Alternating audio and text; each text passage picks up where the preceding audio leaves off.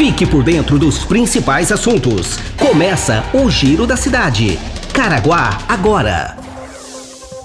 Olá, seja bem-vindo a mais uma edição do Giro da Cidade, o podcast mais ouvido da região.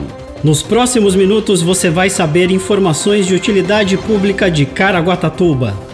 Quer mandar sugestões? Encaminhe sua mensagem pelo e-mail jornalismo@caraguatatuba.sp.gov.br ou pelo WhatsApp 12 996 75 19 24. Está no ar o Giro da Cidade. Olá, bem-vindo a mais uma edição do Giro da Cidade, hoje dia 5 de maio de 2020, uma terça-feira por enquanto ensolarado.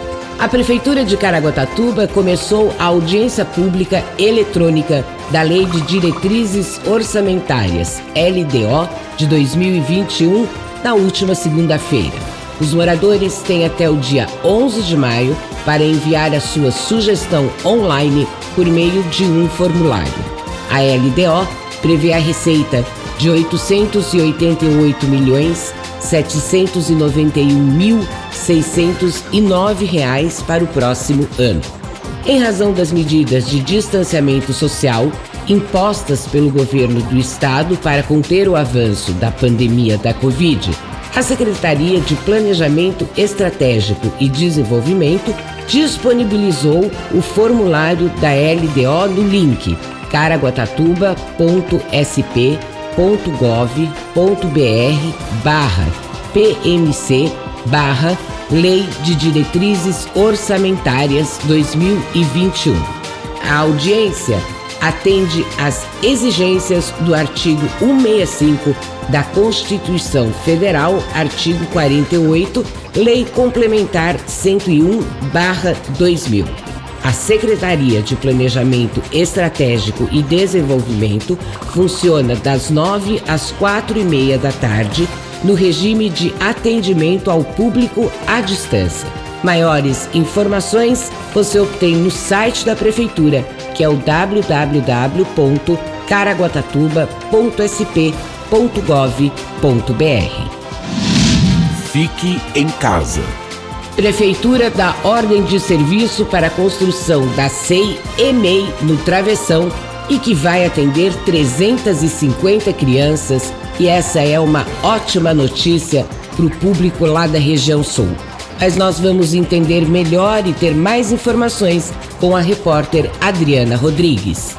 A Prefeitura de Caraguatatuba, por meio da Secretaria de Obras Públicas, deu a ordem de serviço para início das obras de construção do Centro de Educação Infantil e Escola Municipal de Educação Infantil do bairro do Travessão, na zona sul da cidade. A unidade escolar vai beneficiar 350 crianças do bairro entre 0 e 5 anos incompletos, o local terá quatro salas de berçário, seis salas de maternal, depósito sanitário, sala de amamentação, lactário e uma infraestrutura para receber essas crianças. O investimento gira em torno de 4 milhões e o prazo de construção é de até 12 meses. Voltamos ao estúdio. Fique em casa. Obrigada, Adriana, pelas suas informações. Gostaríamos de lembrar que o primeiro dia da obrigatoriedade do uso de máscaras de proteção para funcionários de estabelecimentos comerciais e clientes, a equipe de vigilância sanitária da Secretaria Municipal de Saúde foram a campo para averiguar o cumprimento do decreto 1249/2020. Esse decreto foi assinado pelo prefeito Aguilar Júnior e dispõe sobre o uso de máscaras de proteção facial no âmbito do município de Caraguatatuba como prevenção ao enfrentamento da Covid-19.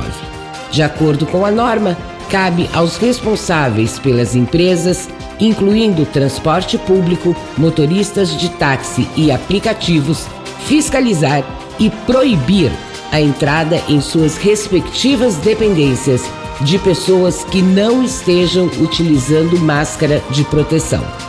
E aí circula muito nas redes sociais as pessoas comentando: ah, mas como vai fiscalizar? Seja você o fiscal. Se você encontrar uma pessoa num estabelecimento comercial sem máscara, seja você o fiscal. Chega lá e diz para ela assim: olha, você está sem máscara, você não está cumprindo o decreto assinado pelo prefeito. Talvez passando vergonha uma vez, ela não volta a repetir o erro, não é mesmo? Nós todos temos que estar nesta luta de combate à Covid-19. Fique em casa.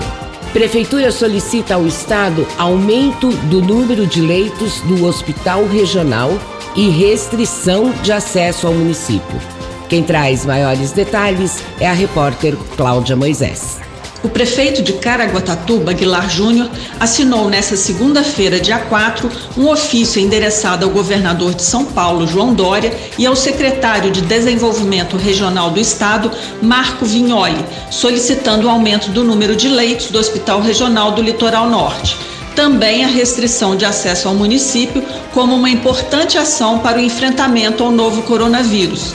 O prefeito ressalta que, mesmo tendo investido na compra de diversos equipamentos e ampliado o número de leitos para atender pacientes com o novo coronavírus, o município possui um número reduzido de leitos hospitalares de isolamento, capazes de atender o crescimento da demanda, e por isso solicita ao governador a liberação de mais leitos no hospital regional para atender pacientes com a Covid-19. Outro ponto abordado no documento foi a restrição de trânsito na cidade de pessoas que acessam o município pelas rodovias estaduais, principalmente a Tamoios. O pedido é que a rodovia seja fechada para os não residentes na cidade e aos serviços que não são essenciais, além da adoção de barreiras sanitárias. Fique em casa. Previsão do tempo.